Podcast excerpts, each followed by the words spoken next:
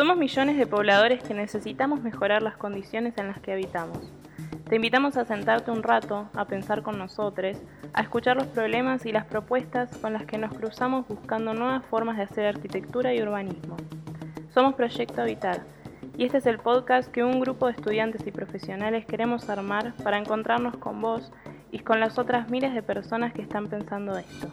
Bienvenidos a PH Realidades Urbanas.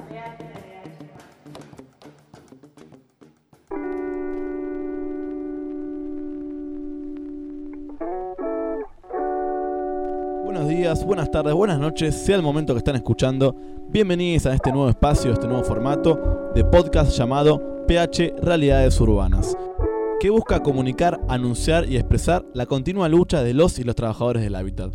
Mi nombre es Gastón Hansa, soy arquitecto de la UBA, formo parte del colectivo de Proyecto Habitar y hoy voy a estar acompañándolos en este primer podcast, el número 01, donde nos vamos a regalar compartir unos minutos de diálogo y de encuentro con distintos y distintos trabajadores del hábitat. Hoy con una compañera, arquitecta y urbanista de la casa, que forma parte y es parte de los inicios de este colectivo, del Proyecto Habitar. Así que bienvenida Eugenia Jaime. Hola, ¿qué tal? Muchas gracias. Como decía eh, Gastón, eh, soy arquitecto, urbanista, eh, soy una militante de, la, de las transformaciones este, urbanas para mejorar la vida de las personas.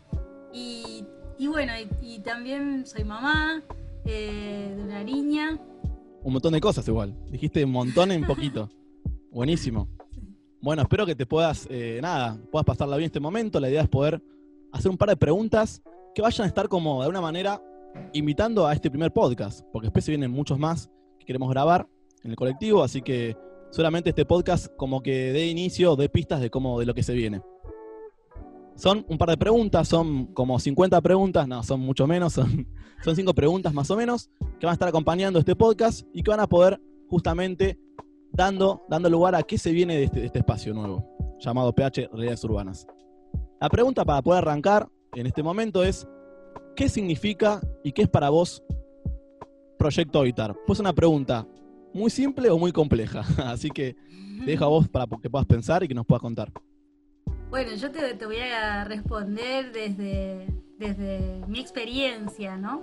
O sea, Proyecto Habitar es un, espacio de, encuentro, es un espacio de trabajo, de transformación, eh, un espacio donde nos hemos, este, nos hemos encontrado arquitectos, urbanistas, en distintos momentos de nuestra formación para para hacer realidad el derecho a la vivienda y a la ciudad de, la población.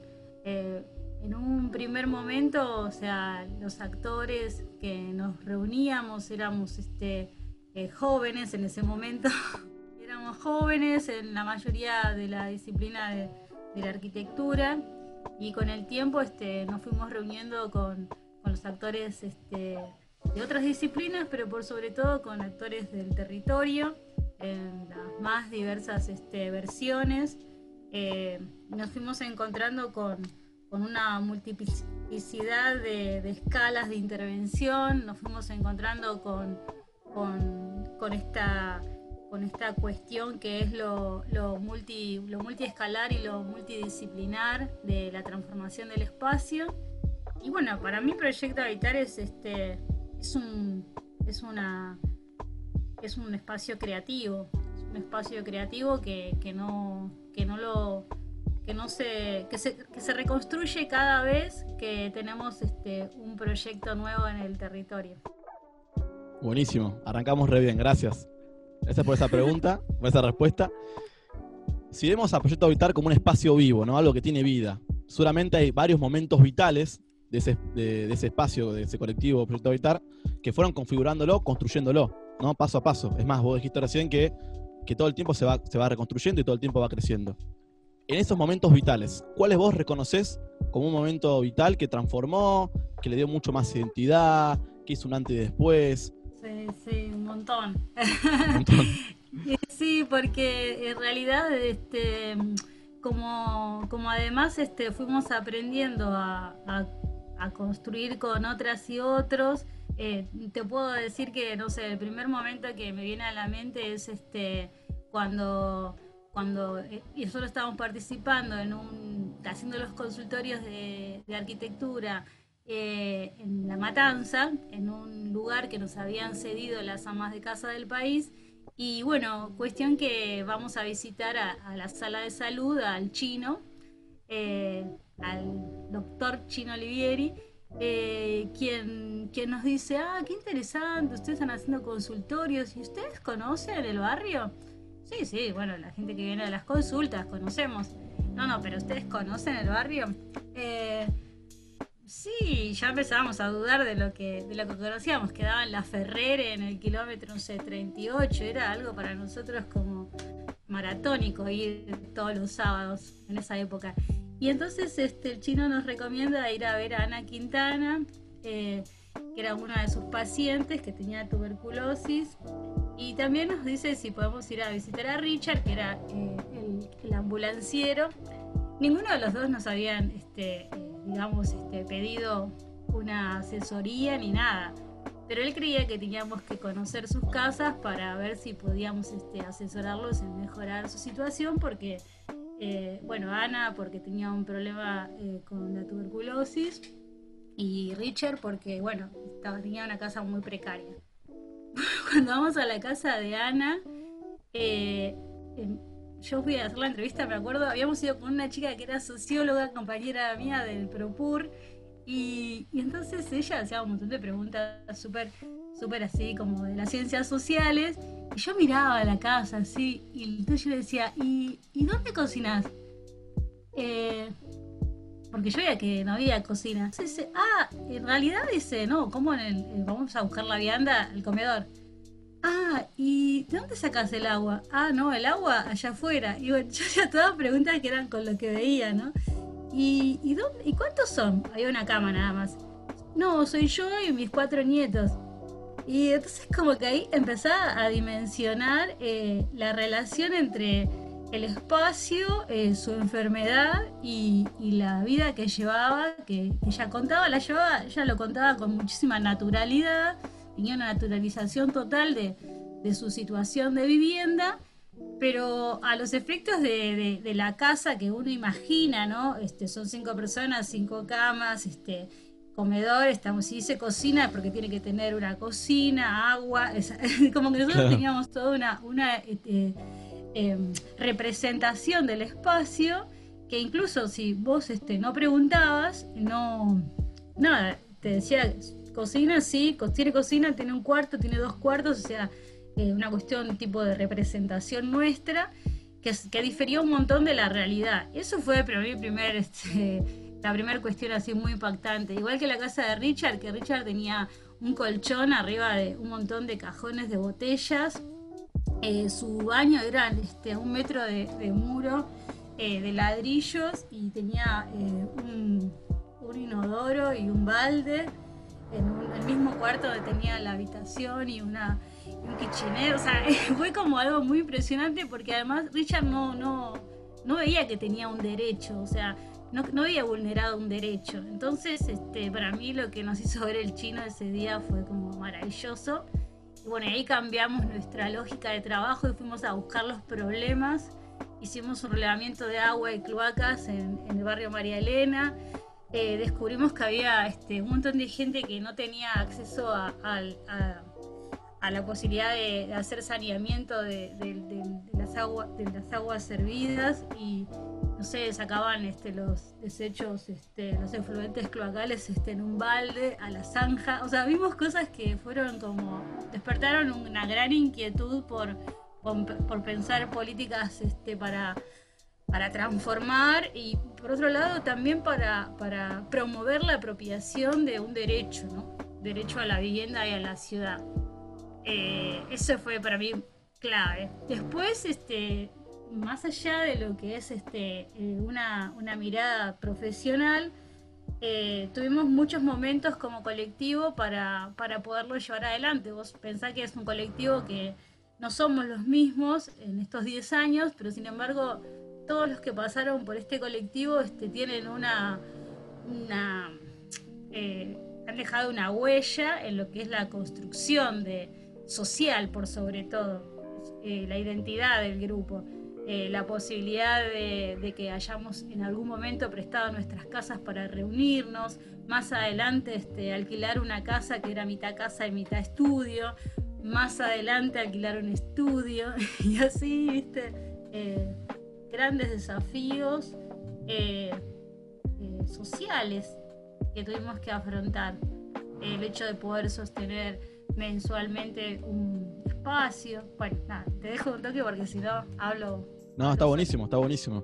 Justo me, nació la pregunta que también estaba para, para, hacerte a vos. Es que, como vos decís, este espacio nace con, así como con mucha, con mucha energía, poquito, juntándose, ¿no? Una casa, buscando lo posible para poder transformar esa realidad, porque estaban interpelados por lo que estaban viviendo y sentían y veían. Todo ese esfuerzo, todo ese contagiar justamente eh, la búsqueda que ustedes tenían como colectivo, hizo que poco a poco se, vaya transformando y consolidando como una institución. Y por eso la pregunta está referida a qué implicó o cómo viste ese proceso de, crecimiento, de transformación. Eh, sí, en realidad es interesante porque nosotros, eh, este colectivo es una institución de hecho, por sobre todo, ¿no? Eh, nosotros nos fuimos este, consolidando como un colectivo de referencia institucionalmente en la universidad, pero en realidad no tenemos ningún espacio efectivamente de, o sea, como, como si fuera una cátedra. No, los estudiantes, la mayoría de los estudiantes que se anotan y se anotan al año siguiente y todo, eh, los tenemos que, que hacer participar y a lo sumo tienen algún crédito por, por lectivas o por eh, un aporte a las investigaciones, pero no como, como cátedra como tal. Después, este, con respecto a, al, trabajo que fuimos haciendo, eh, primero como producciones de proyecto, este, después como, como acompañamientos, como, como mejoramientos, eh, fuimos como consolidando una, una estructura que más adelante este, se reunió con una estructura institucional como es un formato de cooperativa que tenemos esa institucionalidad, lo mismo que tenemos la institucionalidad de una ONG, una organización eh, em, no gubernamental, pero por sobre todo, primero es este, la acción, primero es este, la, la preocupación por llevar adelante una transformación social y, desarrollar vínculos efectivos y después eh, la y eso se institucionaliza, ¿no? Porque, porque, en realidad empieza a cobrar, este, eh, ser reconocido por otras y por otros. Y, la llegada de la institucionalidad formal, por decirlo de alguna manera, eh, nos acompaña pero en realidad este, tratamos de que no sea más importante lo, que es burocrático por sobre lo que es este, lo que surge de la realidad concreta, porque si no, a veces uno puede llegar a, enredarse en papeles y en, pago de impuestos y entonces este, estar preocupado por, por figurar, por ser el primero de la lista y perder de vista que en realidad queríamos hacer una transformación social y estar junto al pueblo eh, para poderlo llevar adelante. O sea, es, un, es una tensión de alguna manera que uno tiene que transitar, pero creo que vale la pena. O sea, entiendo, todavía sigo creyendo que vale la pena hacer esa, ese, ese esfuerzo por institucionalizar el espacio, porque porque nosotros creemos que todo, todo esto tiene que poder ser replicado eh, en otros lugares que, por ahí este, a veces este, eh, por, las circunstancias no, te permiten llevarlo adelante. por ejemplo, en la universidad, para, poder, por dar un ejemplo, eh, mucho del trabajo que hacemos es este, ad honorem y nosotros entendemos que, que bueno, por ahí con mucho con mucha convicción se puede hacer, pero a veces uno no tiene ni la convicción o ni tampoco tiene la, el conocimiento de que existe otra manera de hacer las cosas eh, y entonces este, se complica.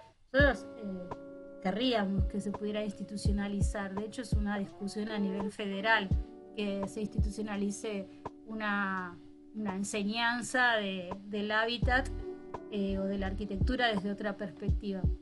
Pero bueno, eso todavía está verde. Bueno, voy a aprovechar para preguntarte algo que justamente recién salió, que tiene que ver con todo el trabajo, estos años que Proyecto Habitar estuvo trabajando en lo que es la extensión universitaria, promoviendo espacios de enseñanza y aprendizaje que sean transformadores para los individuos y la sociedad en su conjunto. Y la siguiente pregunta está destinada a poder saber a cómo educar para no reproducir la desigualdad.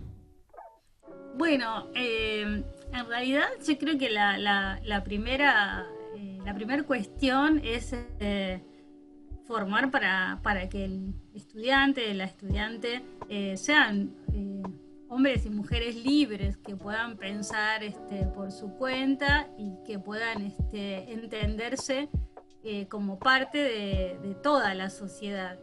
Eh, eso sería como una, como, una premisa. Y, bueno, pero para que eso suceda, eh, uno cuando, cuando enseña no puede enseñar de una manera descontextualizada. O sea, puede hacerlo en, algunas cuestiones, pero nuestra formación, eh, nuestra disciplina, es una disciplina social.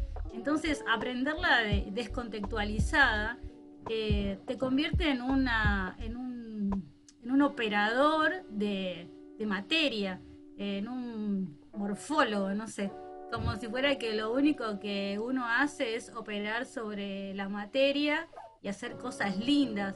Y en verdad lo que uno hace es este, eh, decidir si la extensión de la red va a llegar o no a un lugar, de decidir si va a a condenar a una familia o a una comunidad a, em, ser expuesto a, los agrotóxicos, decidir si uno en realidad va a, fortalecer las... Este, eh, la, sí, si va a fortalecer la mercantilización de la ciudad o va a hacer lo contrario. O sea, tenemos una, responsabilidad enorme. Eh, podemos este, pensar la arquitectura eh, de la línea municipal para adentro o podemos pensar la arquitectura como una, un continuo eh, del, hombre, la mujer, hacia los otros hombres y las mujeres. Y en eso el espacio es, este, es la vereda, es, este, es la terraza, es el balcón, es el hall de entrada a un apartamento. Eh, bueno, es todo, dónde va a dejar la bici y si va a, tener un lugar donde tender la ropa o no.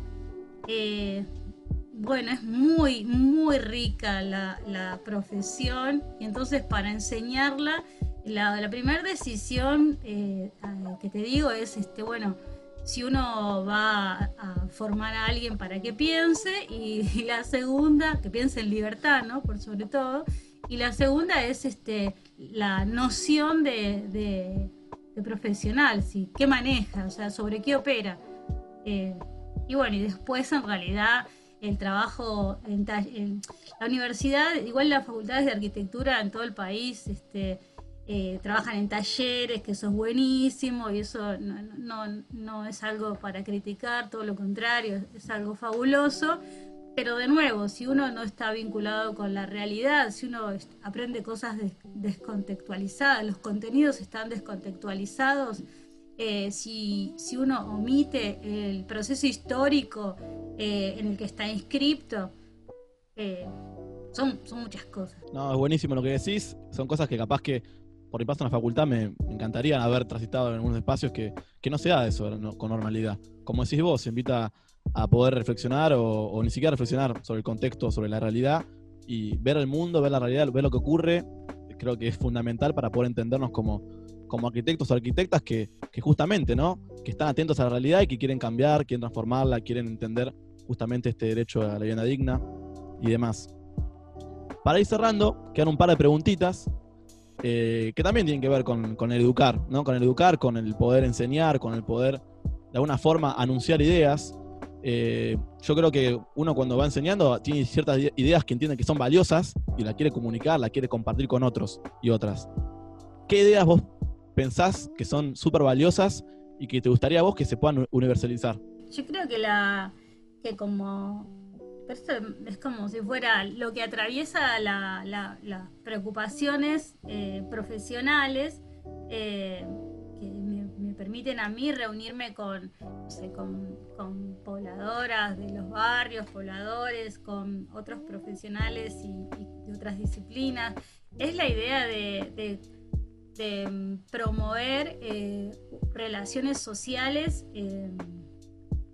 libertarias, no sé, este, que, que no, o sea, no opriman, que, estén a favor de la, de la liberación de los pueblos, que, traten de que traten de construir una, una, una vida donde todos podamos este, eh, pensar distinto, pero que podamos también este, convivir, donde no se pueda, o sea, donde uno pueda vivir en paz, diría yo, eh, parafraseando a, Víctor Jara. Eh, no, creo que, que, hay como unas cuestiones que son como de orden social colectivo, no sé, la, sustentabilidad, eh, la sustentabilidad social, la desmercantilización de la ciudad. También puedo decir cosas que son específicas de mi disciplina, o sea, creo que, hay que pensar en, en, que en,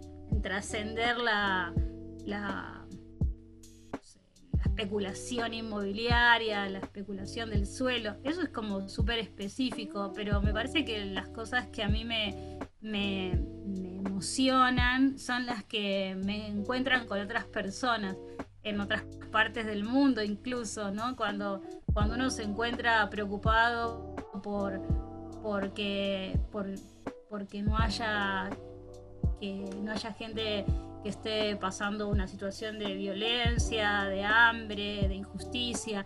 Y ahí en realidad este, todas las luchas que, hay en el mundo son como un. resuenan en uno, ¿no? las luchas por, la violencia, por, trascender la violencia de género, por trascender la, las, guerras, por trascender la contaminación del, ecosistema, o sea, todas las luchas me parecen como valiosas y, me, comparto eso.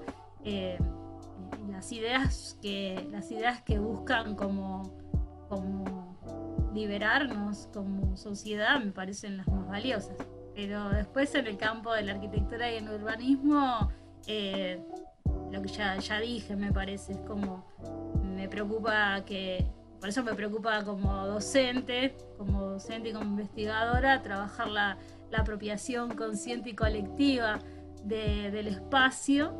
Y, bueno, y en ese camino eh, se reúne con una preocupación social, básicamente.